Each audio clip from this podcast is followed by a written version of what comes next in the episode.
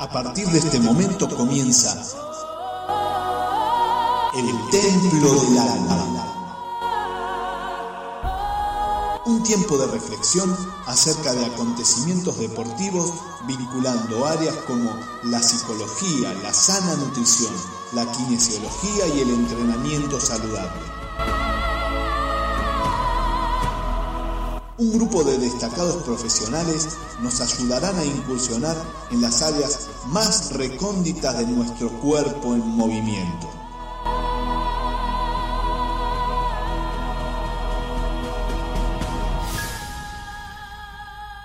Ahora sí, que comience la acción.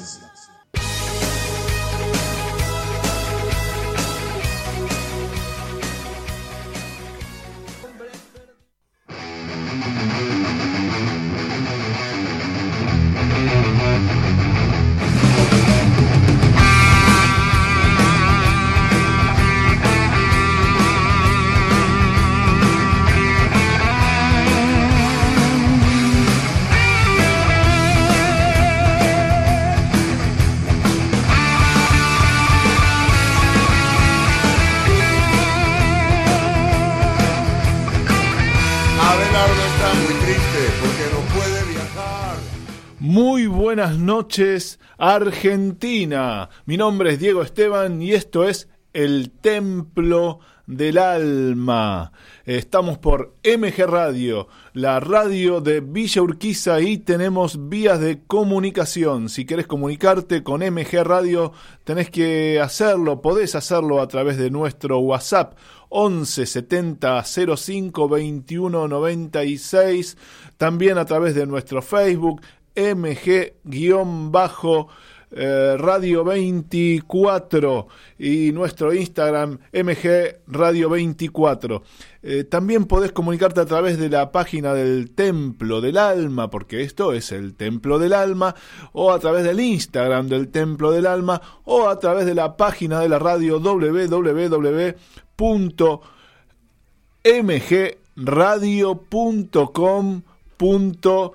Además, tenés la posibilidad de bajarte la aplicación de MG Radio, te metes en el Play Store o en el Apple Store y ahí buscas la radiecita marrón y le das clic ahí, sí, igual a la que vemos acá atrás en el estudio, los que están por el Instagram, le das clic ahí y entonces eh, podés eh, bajarte la aplicación donde vas a tener un apartado especial para poder, para poder mandar mensajes que van a llegar directamente al estudio mayor de Villa Urquiza. Dicho esto, vamos a comenzar con la promoción del programa. ¿Y qué tiene que ver? Vamos a estar hablando de artes marciales. Ya saben que a mí me gusta un poco incurrir a veces demasiado en el tema de las artes marciales, en el tema de los deportes de combate, porque bueno, uno ha andado en algún momento por esos terrenos y ha quedado con muchos amigos y hoy vamos a estar hablando con Jorge Acero Cali. Eh, Acero todo el mundo ya lo conoce, es un destacado deportista y donde más se ha destacado justamente es en el área del combate, en el ring y ahora en los octágonos o en los octógonos. Eh, él se luce y le gusta mostrar su arte. Veremos, le preguntaremos a ver eh, si lo que él hace lo considera un arte. ¿Es el arte marcial a este nivel un arte? Eh, por supuesto que hay preguntas, algunas conflictivas que podremos hacerle, porque eh, en algún momento hemos hablado con tanto con Pablo Blanco, nuestro licenciado psicólogo de cabecera, como la licenciada Sofía Geijo, eh, acerca de, eh, de cuando un arte de combate pasa a ser ya directamente un arte de pelea, donde va dejando de existir esa, esa teoría artística para transformar, transformarse en lo que puede llegar a ser eh, solamente estrategia, estrategia, puños, fuerza, velocidad, potencia y todo con el fin de derrotar a un oponente. ¿Esto sigue siendo un arte? Se lo vamos a preguntar a Jorge. Ahora me está eh, saliendo la, pregunta. Eh, así que ya la voy a ir guardando para cuando estemos en conversación con él. Así que bueno, esto es MG Radio. Mi nombre es Diego Esteban. Ya vamos a estar conectados con los chicos, con los eh, columnistas de este programa. Esto es el Templo del Alma, una pequeña publicidad. Nos acomodamos y arrancamos, amigos.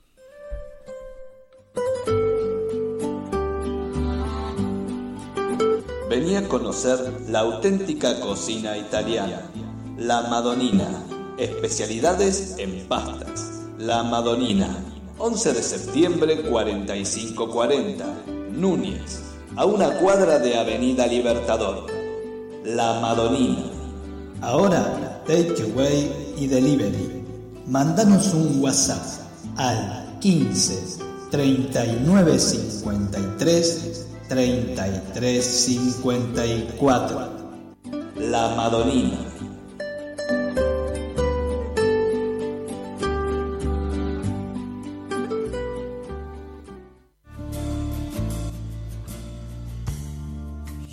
Atención, la licenciada Sofía Geijo te ayuda a mejorar tu realidad. Vuelve a disfrutar de tu cuerpo. Osteopatía, drenaje linfático manual, yoga y stretching terapéutico. Búscala en Instagram. Licenciada Sofía Geijo, fisioterapeuta.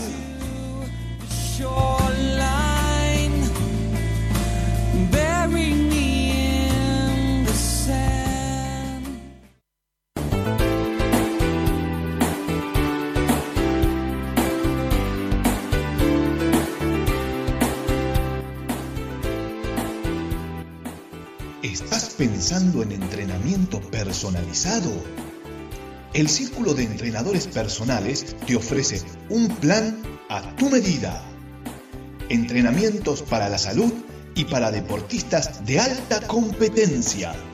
Contactanos a través de nuestra página de Facebook, Círculo de Entrenadores arroba Professional Trainer. Círculo de Entrenadores Personales.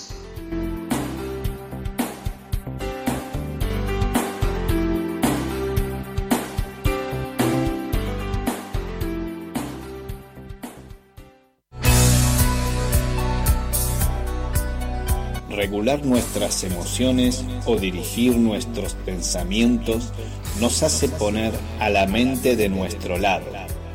Fuerza mental te ayuda a descubrir estrategias para acercarte a tus metas.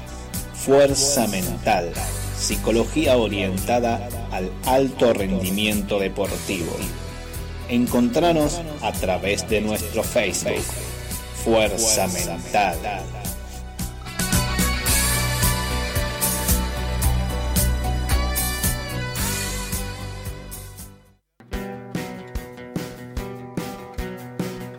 Seguí escuchando a los templarios de El Templo del Alma.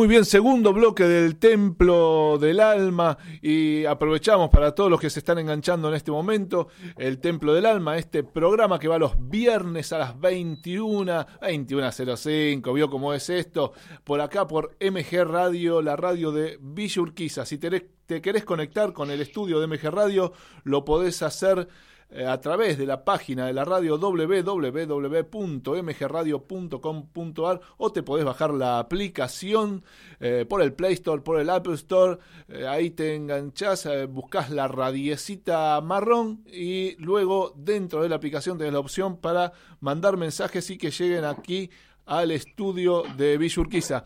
Eh, además, para la gente que está en el Instagram, bueno, aprovecho para saludarla. Y, eh, Edgardo Auchero, Leandro Acosta, eh, bueno, gente que se me fue ahora ya, van pasando. Así que les mando un saludo a, un saludo a todos. Estamos con nuestros columnistas habituales de todos los viernes. Voy a comenzar con las damas como corresponde la licenciada kinesióloga, ella, Sofía Geijo. ¿Cómo le va, Sofía?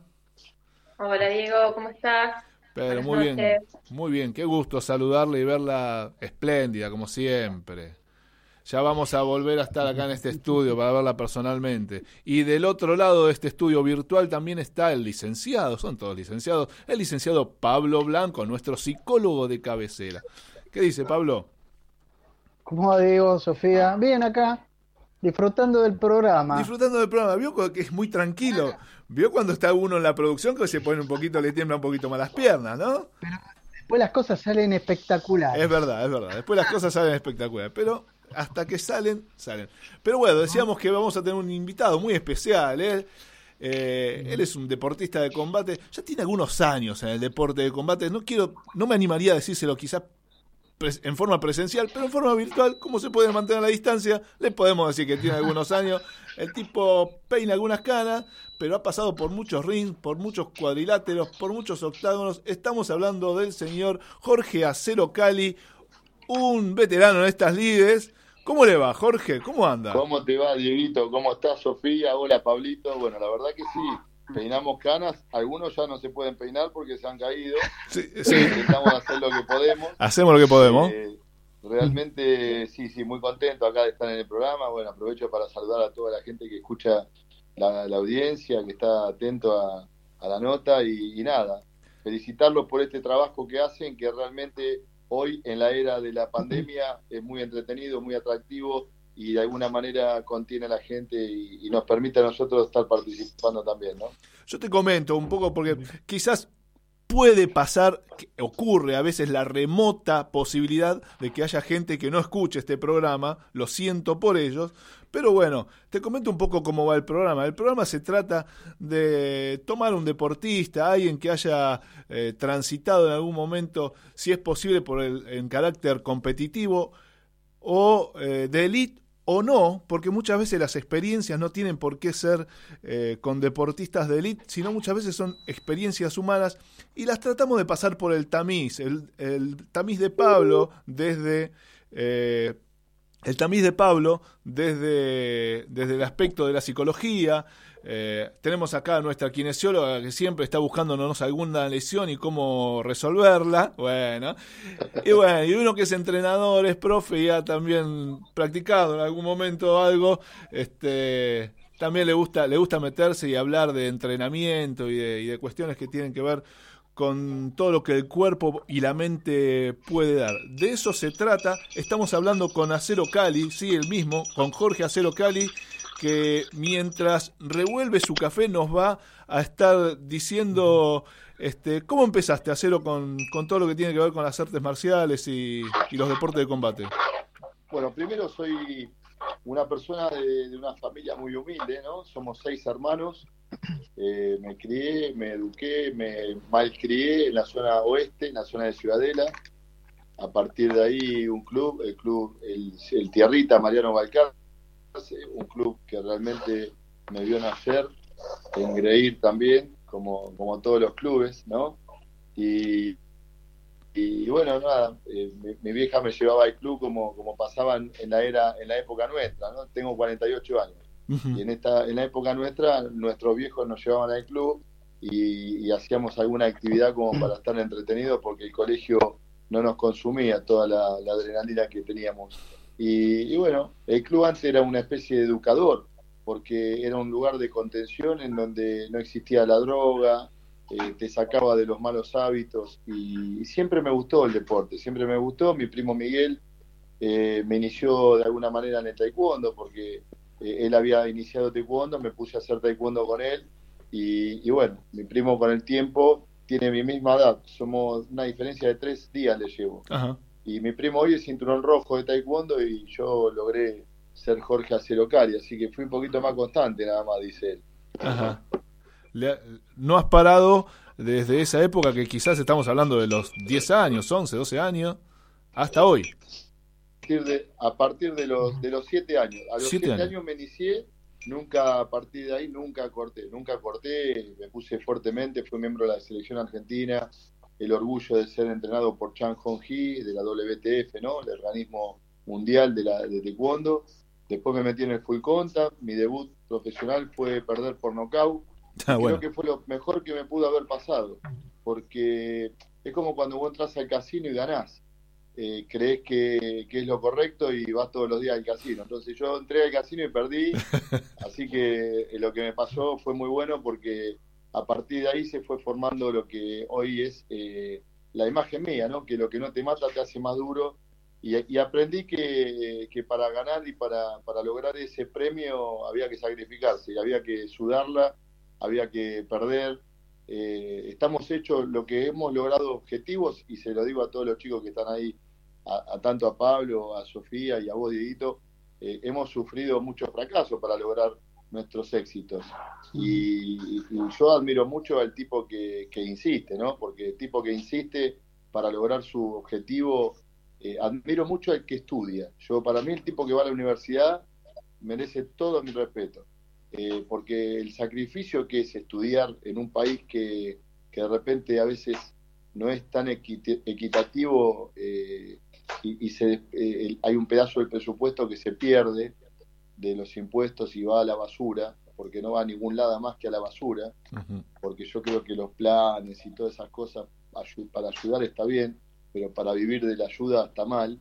Y- y yo siempre dije, lo bueno está en darle una caña a pescar a la gente y que aprenda a pescar, y no regalarle el pescado, porque después eh, están dependiendo de que le regales el pescado, ¿no? Pero bueno, eh, no obstante eso, yo creo que mi, mi- mi pelea esa fue la que me marcó, dije, este deporte me encanta y seguí entrenando, logré ser campeón sudamericano, después con el tiempo tuve la oportunidad de que me viera Raúl Gutiérrez López, un, un- un gran eh, promotor, me hizo pelear por el título del mundo en Tenerife, después fui a España, Málaga, Madrid, recorrí un poco Europa, me pagaban pesetas, eran unos billetes que medían como dos metros por dos metros, y, y bueno, hice una carrera profesional muy linda porque las primeras treinta y pico de peleas, luego de ser campeón sudamericano, fueron peleas que fueron muy sangrientas porque era un tipo muy calentón no tenía estrategia de pelea. Mi estrategia de pelea era que me tocaran la cara. Yo necesitaba que mi oponente me tocara la cara. Eh, tocarme la cara eh, es como a veces cuando te dicen, che, acero, ¿a dónde le tengo que pegar para noquearlo? Guarda que si lo no, no lo noqueas, lo enojás. Claro, claro. Entonces, eh, yo buscaba que me tocaran la cara, me salía sangre de la nariz o me partían la ceja y ese tipo era eh, en, en momentos en- simbólicos, digamos, en 10, 15 segundos, seguramente ya estaba en la lona. Y a partir de ahí hice una carrera de treinta y pico de peleas ganadas por nocaut al principio, ¿no? Te quiero hacer una pregunta que, que venía planteándolo como, como una discusión o quizás con mí mismo al aire y después lo sumo a los chicos obviamente. Eh, ya que estamos hablando de artes marciales, estamos con Acero Cali, sí, con el legendario Acero Cali. Eh, ¿Hasta dónde, hasta dónde el arte marcial permanece como arte? Te pregunto a vos. Y, y, y cuándo deja de ser un arte? eh, en- visto que eh, muchas veces la idea es destruir al otro e intentar que el otro no te destruya. ¿Se sigue, ¿Vos considerás que se sigue eh, viendo como un arte este arte marcial, el arte de matar? Vamos, eh, vamos a sacarle los, eh, los velos, ¿no? Eh, sabemos que nació en algún momento como, un- como, eh, como Un algo arte de guerra. como un arte de guerra. Exacto. Pero en estos Bueno, tiempos verdad- modernos, ¿vos qué opinás? ¿Hasta dónde un arte marcial debe seguir con esa ideología de guerra y hasta dónde puede pasar a ser realmente algo eh, lleno de vida? Primero, eh, la cultura marcial eh, se divide en dos partes, ¿no? La parte marcial de la guerra. Hoy los soldados hacen artes marciales para ir a la guerra. Hoy todo el mundo no, no, no, eh, no hay policía en el mundo que no sepa defensa personal. O sea que es un arte necesario para el cuerpo a cuerpo. Eh, pero ahí en, en lo, en lo deportivo existe lo que se denomina superar a tu oponente y superar a tu oponente con las reglamentaciones, porque estamos dentro de una reglamentación que tenemos que cumplir, somos personas que somos deportistas de alto rendimiento, esto no es que suben dos tipos adentro de un ring y, se golpean como en la calle, a veces, muchas veces eh, inició, se inició la palabra del vale todo cuando estaba en la jaula, y bueno, eso por ahí prostituyó un poquito el deporte hasta que se dieron cuenta que estaban haciendo un lío, eh, porque había empezado a fallecer gente eh, queriéndolo entrenar, un deporte que no es deporte. Eh, yo creo que el arte de las artes marciales, porque son artes marciales, son milenarios, yo no, no he visto pelear, creo que no, no recuerdo en mi vida haber visto pelear un japonés, un chino, un coreano en la calle. Digamos, más allá de discu- discutir y, gritar que gritan a lo loco los coreanos sobre todo, ¿no? pero para mí son personas de, una filosofía muy profunda, de un pensamiento muy, eh, muy elemental, mucho zen, mucho camino, mucho, mucha concentración. Eh, ellos curan su espíritu, o sea que estamos hablando de eh, disciplinas milenarias. Y después, bueno, por supuesto que el arte de la guerra se utilizaba, si volvemos y retrocedemos siglos, con los samuráis, ¿no? que eran los famosos soldados que servían al rey. Samurái significa servir. Entonces, de alguna manera, por ahí vienen las artes marciales eh, eh, en ese aspecto, ¿no? Yo no, creo que sea un arte de, de- matar, ¿no? Después, bueno, estaban algunos, algunos equipos comando que eran eh, también denominados ninjas, que eran los que de alguna manera trabajaban y eran más sicarios o, o más específicamente se dedicaban a, a asesinar o a cumplir una misión concreta. Pero es muy, muy profundo todo, es algo que no estoy ni capacitado para hablar del tema. Yo hice taekwondo porque me gustó siempre el respeto. Eh, para entrar a un salón vos tenés que pedir eh, autorización, como está ahora pidiendo Pablito para poder hablar. Así que Sabón tiene toda la, A ver, Sí, Pablo. justo está en espera. A ver, me- ahí, volvió, ahí volvió Jorge. llamado, me entra- me- me- Ah, bien. No, no te quería, estaba esperando, no te quería interrumpir. No, en línea de lo que vos planteás, yo quiero, quiero a ver que, tu reflexión, ¿no? Puede ser que Acero Cali lo diferencia a esto que empezó en la, en el taekwondo, ¿no? Que empezó en el arte marcial y después fue incorporando otro tipo de estilos, porque hay luchadores que arrancaron por otro lado, por otro tipo de estilos. Me parece que si es así, si el plus, porque vos hablas, yo te he escuchado en otras entrevistas, tú y siempre hablas de la constancia, de, del, bueno, el sacrificio, de la responsabilidad. De- hay algo que se inculca con las artes marciales, bueno, yo también hago taekwondo hace muchos años, que uno va viendo esto de el camino espiritual, toda la parte espiritual que quizás otros no lo tienen, y quisiera saber si en Acero Cali tiene esa parte no espiritual, ¿no? Que, que cuentes un poquito de eso, ¿qué, qué te aportó el arte marcial a vos, el taekwondo, ¿no? Sí, sí, so- sobre todo lo, lo- lo estaba diciendo, el taekwondo para mí me dio eh, respeto, me dio autoestima, me enseñó que, que hay que dejar pasar primero, digamos, me enseñó lo que es respetar al prójimo, porque eh, cuando vos entras al dojo, al, al- al- área de combate que, o al área de entrenamiento, vos tenés que pedir autorización y hasta que el sabón, el maestro, no te dice, no te da con una pequeña inclinación el acceso, vos no podés entrar. Eh, y, y no se falta el respeto y no se le habla al de atrás y se le, se le hace una joda. Es un arte eh, militar, si así lo podemos denominar, porque tiene jerarquías. Entonces, todo eso va formando al individuo y lo que es más importante, Pablo, que cuando vos sos cinturón negro y aprendiste, vos a tus alumnos le enseñás justamente lo mismo. Eh, ¿Y cuando no aprendiste? Cuando le enseñás a tus alumnos a que se pueden pelear en la calle, cuando le enseñás a, a sus alumnos que pueden salir eh, del dojo y pueden tir- estar tirando patadas en la esquina, digamos, cuando eh, esto pasa a ser un exhibicionismo y, y- y ahí, bueno, hay profesores como, como hay médicos, como hay periodistas, como hay tantas cosas, pintores buenos y malos, ¿no? Claro. Acá en esto pasa exactamente lo mismo. Las artes marciales para mí, eh, a mí me dieron todo. Yo soy un- una persona agradecida de las artes marciales, sobre todo el taekwondo, que es la rama coreana en la que me formé y en la que participé toda mi carrera.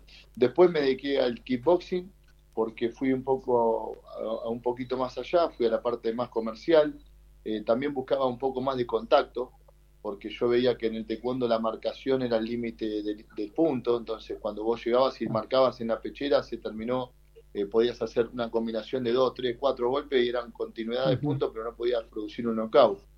Y cuando me metí en el kickboxing full contact y podía noquear, me sentía que era Dios, porque ahí mis piernas eran... Esto es lo mío, dijo. Acá le muy- doy. Mis piernas Claro. eran muy valiosas porque tenía Sí. un entrenamiento de piernas que no tenían en otro en otra disciplina. El taekwondo Sí. te dan a- eh, el 70% de movimiento de pierna, entonces yo Mm. con mis piernas he roto eh, cráneo, fracturado clavículas, costillas. Y, De hecho, eso, eso era la. Ahí, ahí Sofía se está agarrando la cabeza. Sí. Lo, ahí- lo diferencial de puede- ¿Para acero era.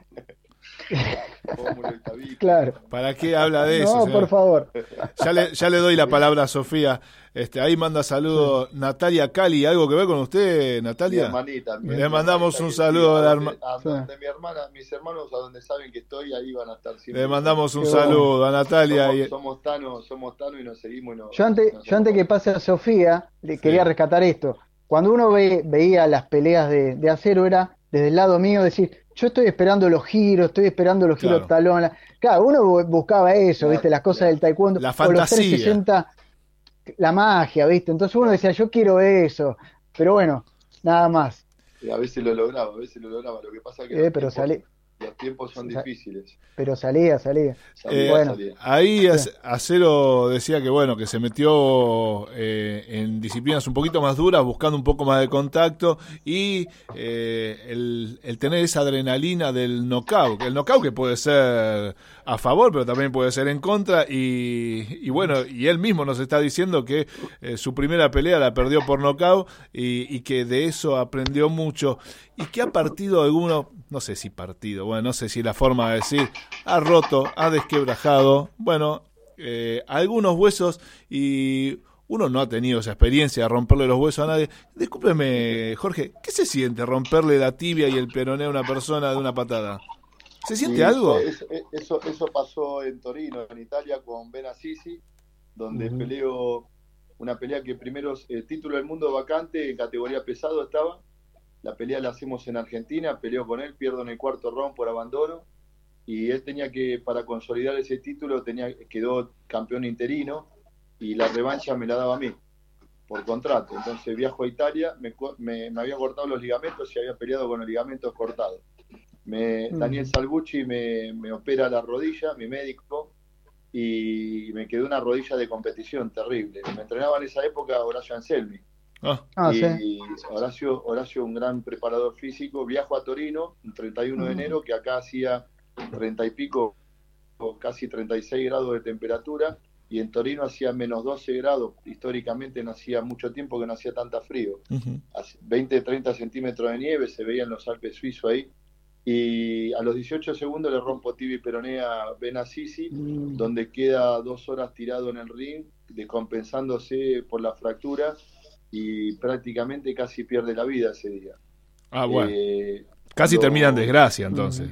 Claro, cuando yo bajo del ring, yo estaba eufórico y quería mi próximo rival que estaba sentado ahí mirando mi pelea, que era Jerón Levaner, un francés múltiple campeón del mundo, y le decía, ahora te quiero a vos, ahora te quiero a vos. Por supuesto que accedió a esa, a esa eh, pelea verbal, firmamos un contrato por casi 900 mil eh, euros y, y a partir de ahí empecé a entrenar dos meses porque yo no había ni transpirado y cuando llegó a faltar muy poquito para la pelea se había dado de baja la pelea porque dijo que no quería un rival como yo en su carrera.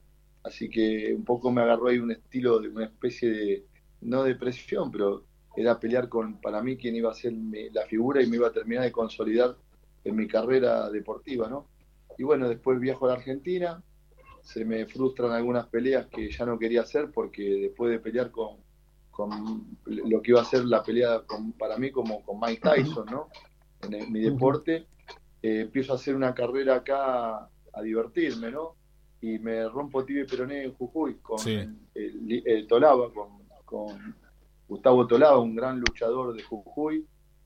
Y después, bueno, después aparece mi imagen recorriendo un poco los medios locales en el programa de Alejandro Fantino, al que quiero mucho, y, y bueno, nos hemos peleado con Horacio Ninja, que hicimos pelea en el Luna Par, y me- ya después me he divertido, ¿no? Porque mi carrera ya estaba de vuelta. Eh, todos tenemos un momento, ¿no? Ninguno es campeón del mundo 15 años, eso es una mentira. Claro. Podemos estar tres años en, en- en la punta de la montaña, pero después la montaña se empieza a derretir y, y- y se achica todo eso y, y este sueño empieza a cobrar una realidad que es la edad. La edad eh, empieza a mostrarte que, que hay lugar para otro y te tenés que correr porque el otro que viene viene con tanta ganas como la que vos tenías cuando vos subías, ¿no? No sé, ahí Sofía, después de tanto hueso roto, ¿está en línea todavía Sofía Heijo? Sí, la, la Sí, estamos aburriendo, la estamos aburriendo. No, no, no, sigo acá, sigo acá. No, el tema de lesiones lo vamos a dejar para, para dentro de un ratito, pero quiero antes preguntarle otra cosa. Primero, como dato de color, con- contarle a él, que no tiene por qué saber, que nosotros nos conocimos gracias al taekwondo Es también. verdad, Ah, no me digas. es verdad. De- Así como la ve, así como la ve. Muy bien, muy bien. No, Así no- no arrancamos recuerdo, pero muy bien. Eh, y después, que creo que ya lo respondiste, pero bueno, eh, entre todos los títulos que tenés, ¿cuál fue el más significativo? Que, que no siempre es el más importante, ¿no? Porque vos quizás tenés un título mundial en alguna de las disciplinas, pero para vos el más importante fue, no sé, ese que perdiste por nocaut. Entonces, El, el más significativo, los significativos a, a tu carrera. el más significativo de mi carrera, que es mi vida, es eh, haber sido papá. Ese es el Muy bien, muy bien. Pero mire, bien, mire, bien. mire cómo hizo cintura. Eh, Y con respecto a lo deportivo, eh, lo más importante que me pasó en mi vida es tener el reconocimiento de la gente, porque nunca peleé para, siempre peleé para mí. Entonces, eh, un día me, un día bajé del ring y me refiero metafóricamente, ¿no? Y me di cuenta de que paraba en un kiosco y la gente me tocaba bocina o, o paraba en un restaurante a comer y la gente se me acercaba a la mesa o estaba en una heladería y por ahí se me caía el helado porque la gente me venía a abrazar y, y yo daba, me daba vuelta y me tiraba el helado de la mierda y digo, uy, la pucha, que pues, la gente no, no, no le tires el, el helado a cero, por favor. No, Estás loco. gente no- Estás loco. A mí, me causaba, a mí me causaba mucho cariño porque, Ah, bueno, porque menos la mal. gente lo hacía, la- no, pues la gente lo hacía eufóricamente por un abrazo o, o por ahí se querían sacar una foto y se les caía el teléfono. Yo viví una era muy terrible con los teléfonos porque todo el mundo tiene un teléfono y, y bueno, ya tengo 48, pero sigo sacándome fotos en la calle y, y, y en la era del teléfono celular con la foto eh, era un- un- una historia porque a veces no podía caminar, ¿no?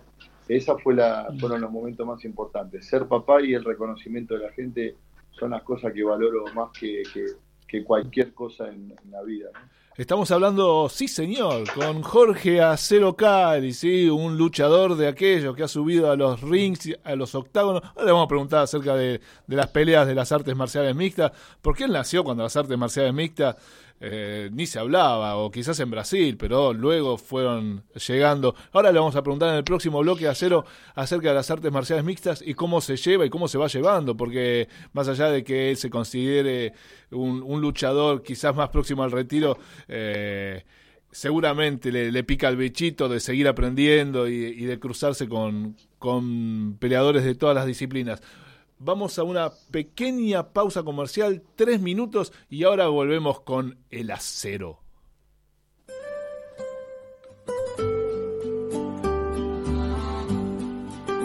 Vení a conocer la auténtica cocina italiana. La Madonina. Especialidades en pastas. La Madonina. 11 de septiembre 4540. Núñez. A una cuadra de Avenida Libertador. La Madonina. Ahora, takeaway y delivery. Mandanos un WhatsApp al 15 39 53 33 54. La Madonina.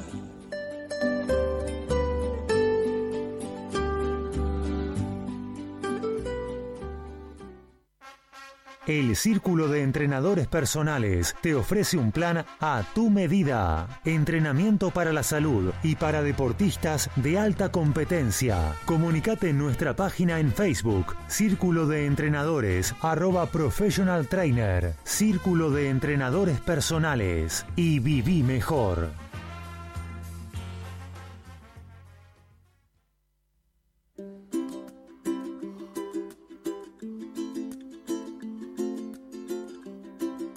Atención, la licenciada Sofía Geijo te ayuda a mejorar tu realidad. Vuelve a disfrutar de tu cuerpo. Osteopatía, drenaje linfático manual, yoga y stretching terapéutico. Búscala en Instagram. Licenciada Sofía Geijo, fisioterapeuta.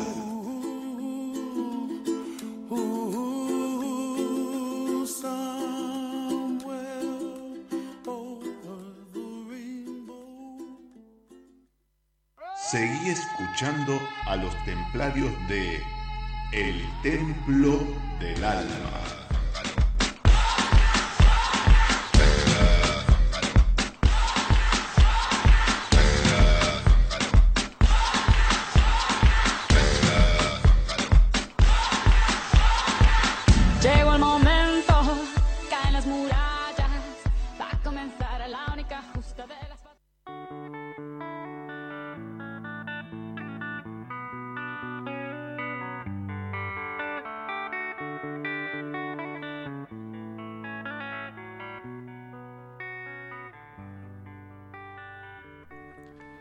Qué lindo tema. Yo no sé si a ustedes les gusta una banda, una vieja banda que se llamaba Creed, ¿sí? Una vieja banda.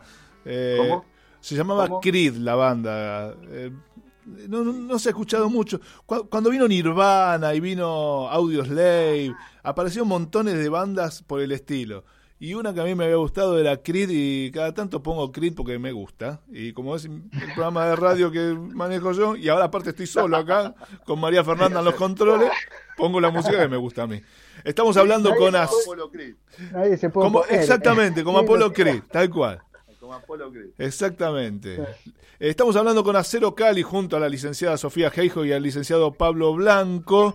Y le quería preguntar acerca de las artes marciales mixtas. Cuando usted empezó todo esto de artes marciales mixtas, era algo que quizás empezaba a escuchar, el vale todo, como dijiste, desde Brasil, y después eh, cada vez se hizo más sonoro. Y hoy, prácticamente, a los que nos gustan las artes marciales, no podemos esquivarle al MMA y al UFC. ¿Cómo se lleva con eso, Cali? Sí, yo creo que, que, bueno, son deportes que son de época, eh, se iniciaron hace mucho tiempo. Sergio Battarelli en Brasil es, rep- es representante, la doble, yo soy campeón del mundo, fui campeón del mundo de tres categorías eh, de la WKN, que es la World Kickboxing Network. Es uno de los organismos más importantes que hay en el mundo. Y Sergio Battarelli es el representante de, la, de Brasil. Y fue uno de los pioneros. eh, si lo siguen en Sergio Battarelli y su Instagram, van a ver peleas de MMA que no era tan MMA, era más UF, eh, más eh, vale todo. El valetudo. A- adentro vale todo, adentro de una de un ring y abajo le ponían una especie de red para que el contendiente no se no se cayera del ring y se valía valía pisársele la cabeza, patearle la cabeza en el piso, digamos, estaba un poco al extremo de que seguramente han, han habido muchas bajas. Después se humanizó un poco el reglamento y es lo que vemos ahora que eh, a diferencia del boxeo, en el boxeo con un corte, si se está si no se cauteriza y sigue sangrando, el árbitro tiene que parar la pelea. En este caso, cuando hay sangre, la cámara la tenés más cerca, o sea que realmente lo que se busca es un poco el morbo de, de- de que, de que esto muestre un poco de, acción y, y esa adrenalina parece gu- gustar de tal manera que, que tiene más rating que muchos eventos de boxeo, ¿no? Pasa como cuando eh, vos estás mirando un programa y dices, uy, le pararon el auto y lo robaron, y todos estamos mirando a ver Claro. cómo le robaron al pobre tipo y que lo patearon en el piso y hasta por ahí le metieron un- una puñalada, entonces queremos ver la sangre. Sí. Entonces, todo eso, nos tapamos los ojos, pero entre dedos miramos lo que pasó. Y eso es lo que pasa con el, con el, M- con el UFC, una licencia de Dana Way, que para mí que es un tipo muy inteligente, puso una disciplina que más que una disciplina, un deporte, que más que un deporte es una, una carnicería, pero bueno, a mi gusto eh, no, no, me gustan cuando hay buenas peleas, cuando las peleas se llevan de pie, no me gustan las peleas de piso, me gusta el combate cuando es limpio, parado, con las piernas entran bien al rostro o al cuerpo, las manos bien al rostro del cuerpo, o eh, no, no cuando cuando uno está eh, Cuando se enrarece la pelea, ahí, ya cuando, no- cuando se hace una, una enredadera de dos gatos peleándose en el piso, eso ya no me gusta. ¿no? No, Para mí ahí eh, debería haber una limitación por el, por el cuidado del atleta, porque hay atletas que tienen 10 peleas y ya después no sirven Claro, para nada. claro, claro, claro. Eh, Sergio Blanco le manda saludos. No sé si tendrá algo que ver con usted, Pablo. Sergito Blanco. No lo conozco, no. No, no conoce a nadie. Un maestro. Colaboró mucho con, con mi intervención en el Castex. Estuvo por- paseando por el Castec últimamente usted, ¿no? Sí, tuve una desgracia, una desgracia de la vida, ¿no? Eh, se me tapó una arteria.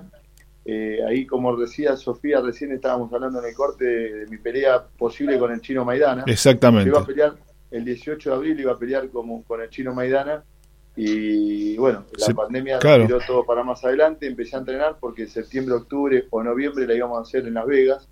Y, y de alguna manera, bueno, eh, me puse a entrenar muy duro, un día muy frío, tuve una contracción en una arteria, se me tapó la arteria y, y me tuvieron, y me terminaron poniendo un estén, así que realmente, bueno, me marcó, de alguna u otra manera me marcó el barba que me dijo aguanta un poquito porque ya no tenés más los 20 años que tenías cuando salías a correr a las 4 de la mañana abajo de la escarcha, ¿no? Sí. Yo corría descalzo cuando era pibe para no romper las zapatillas, o sea que imagínate, a diferencia de hoy que tengo eh, otra, vivo de otra manera, entonces uno ya perdió ese, esa- ese ojo de tigre, ¿no? Como le decimos los, ¿Te hace reflexionar cuando te pasás por alguna por, al- por algún sobresalto así de salud que realmente yo creo que nadie lo tiene eh, en espera, nadie está esperando eso? ¿Te hace reflexionar acerca de si seguir, de parar o decir, bueno, me tomo un respiro, entro a boxes y, y como dijiste en algún momento, si no me mató, me fortalece y salís de nuevo quizá más Yo fuerte que antes? que, cada vez que me lesioné eh, eh, de manera ósea, eh, salí mucho mejor que como, que como estaba. ¿no? Cuando me rompí tibia peroné salí por más. Cuando me corté ligamento salí por más. Me pusieron injerto de cadáver y fui por más. Siempre fui por más. Eh, a nivel cardíaco hay que tener un poco mucho más de conciencia.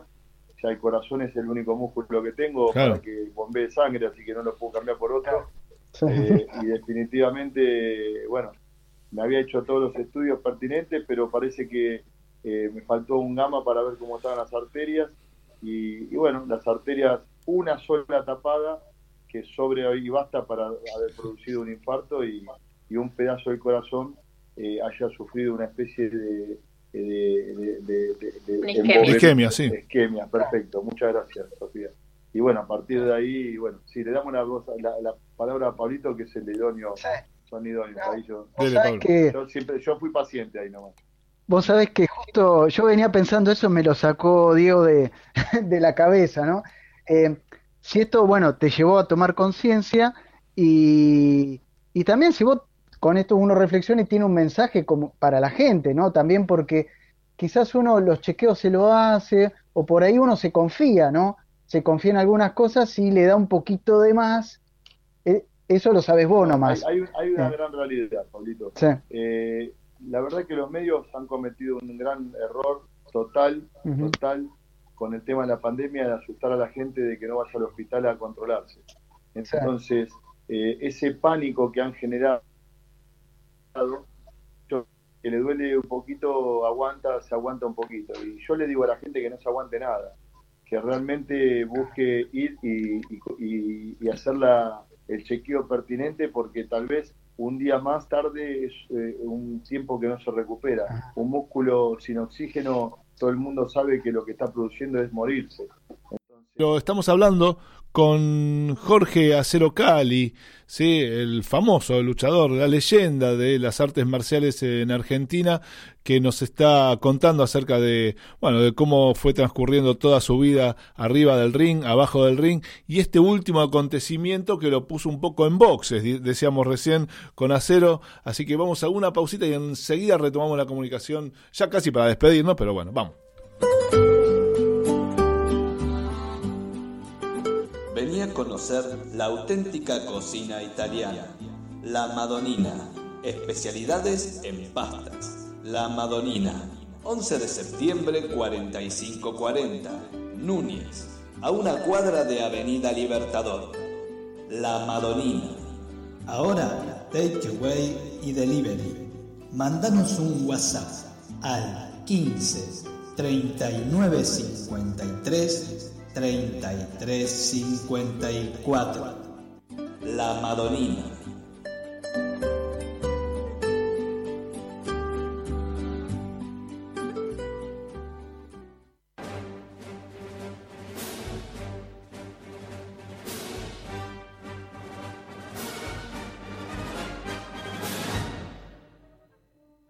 Regular nuestras emociones o dirigir nuestros pensamientos nos hace poner a la mente de nuestro lado.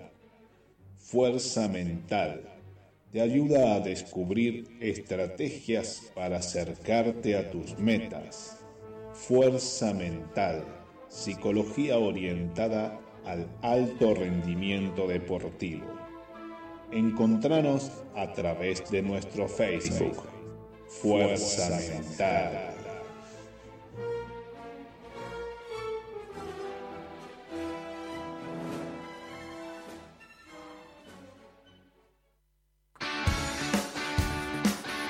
Seguí escuchando a los templarios de El Templo del Alma. Hay que bancar. Bancarse, bancarse, bancarse, bancársela. Estamos en el Templo del Alma, estamos con Jorge Acero Cali, los chicos de Descontracturados Online. Dicen, Jorge es el peleador más grande que existe. No sé si le pusieron la CS, no sé. Yo se la saqué, por las dudas le saqué la CS. Este, así que lo digo, lo digo así. Eh, así que le mandamos un Gracias, saludo gracias, también a los chicos. chicos. La gente te quiere. Yo digo, me van a hacer preguntas. Se me, se me ocurría que le iban a hacer preguntas. Y no, qué grande Jorge, grande. Sí, bien, vamos Jorge. Estaba esperando que me tiraran una, una mano. Digo, bueno, a ver, ¿cuál es la, la pregunta que, que le sale con, con la leyenda de las artes marciales?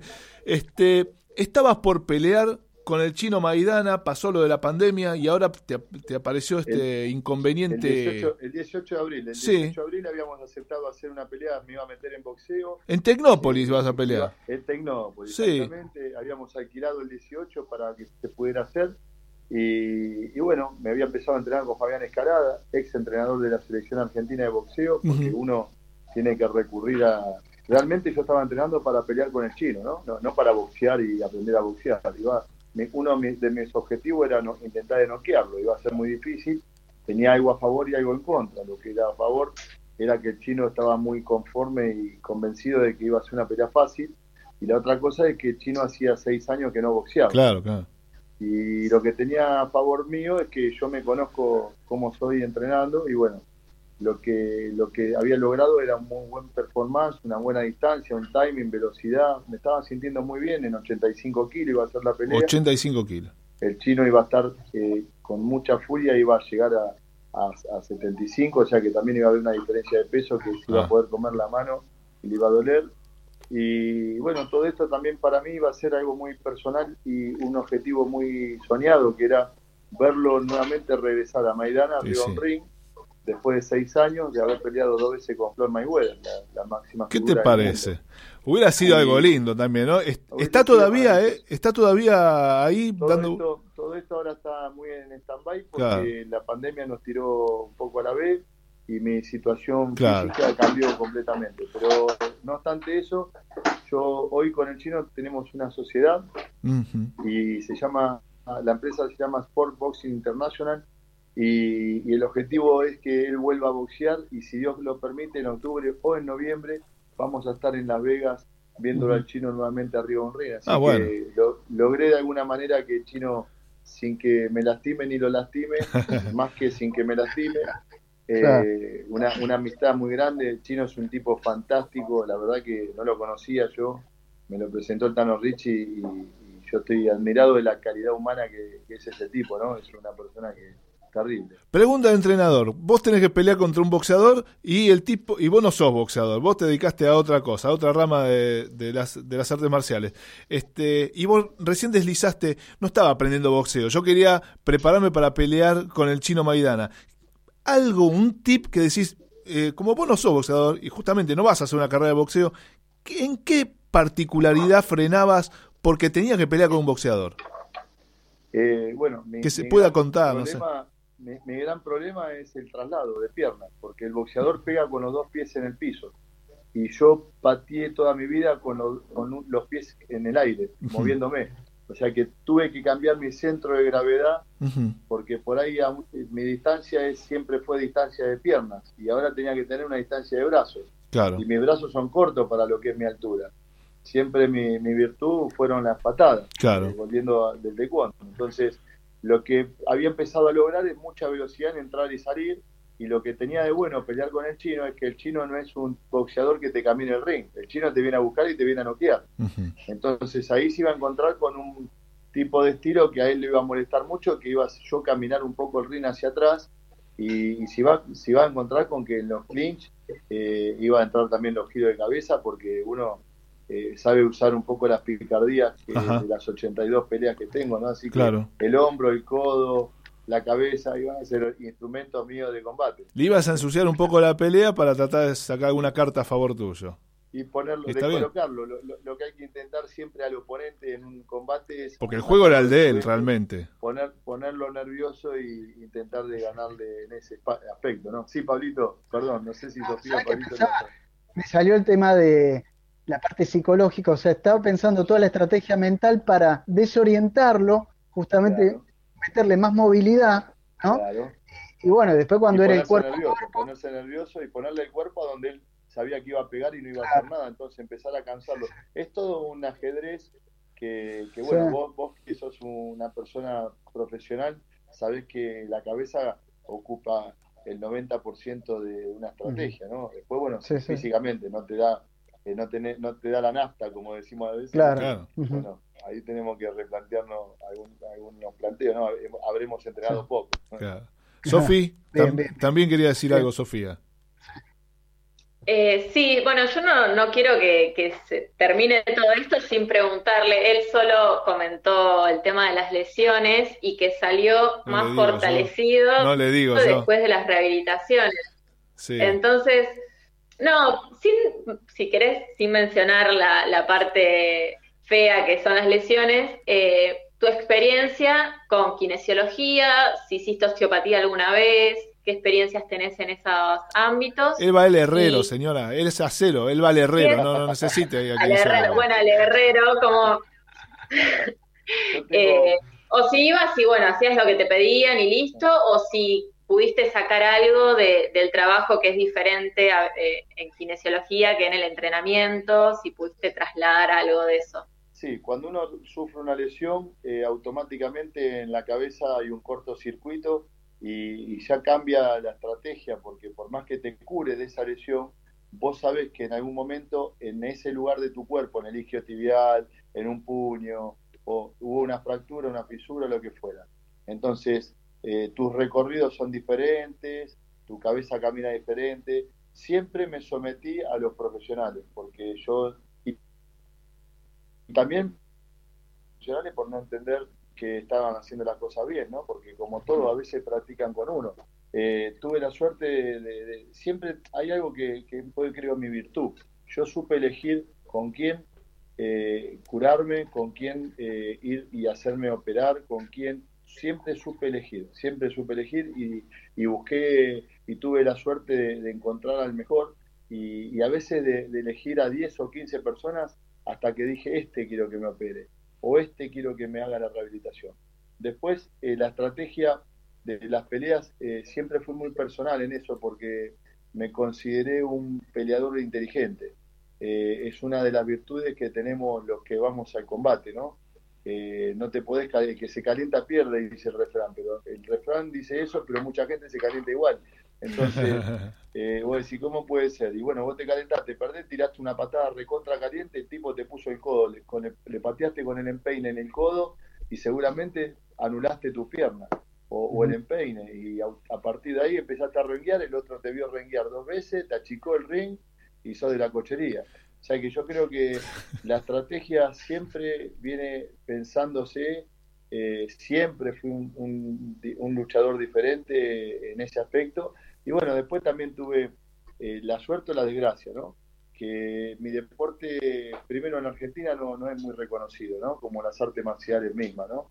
Eh, no, no son tan reconocidas. Si, si se invirtiera en política, eh, la plata de la política se invirtiera un poquito más en el deporte y más específicamente en las artes marciales, nosotros tendríamos chicos mucho más sanos mentalmente, físicamente y, y- perdón, ah, estaba queriendo No, preguntar- no, a Pablo. y bueno, Pablo, mentalmente, físicamente y psicológicamente. O sea que tendríamos gente mucho más sana y tendríamos los hospitales menos inmersos en gente adicta y etcétera, etcétera, ¿no? Acá están preguntando cuál es la mejor técnica de patada de acero Cali.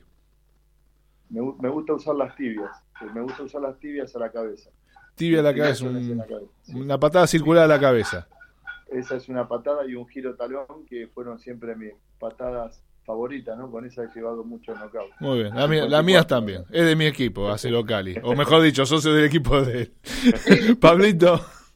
Sí, yo eh, alguna vez escuché o vi una nota de que esto de las clínicas para enseñar artes marciales, ya sea en los barrios desfavorecidos o por medio de estas clínicas, eh, pueden introducir las artes marciales, eh, ya sea en el ámbito escolar, para que la gente, bueno, lo que contabas hace un rato, no pueda salir de ciertos ámbitos.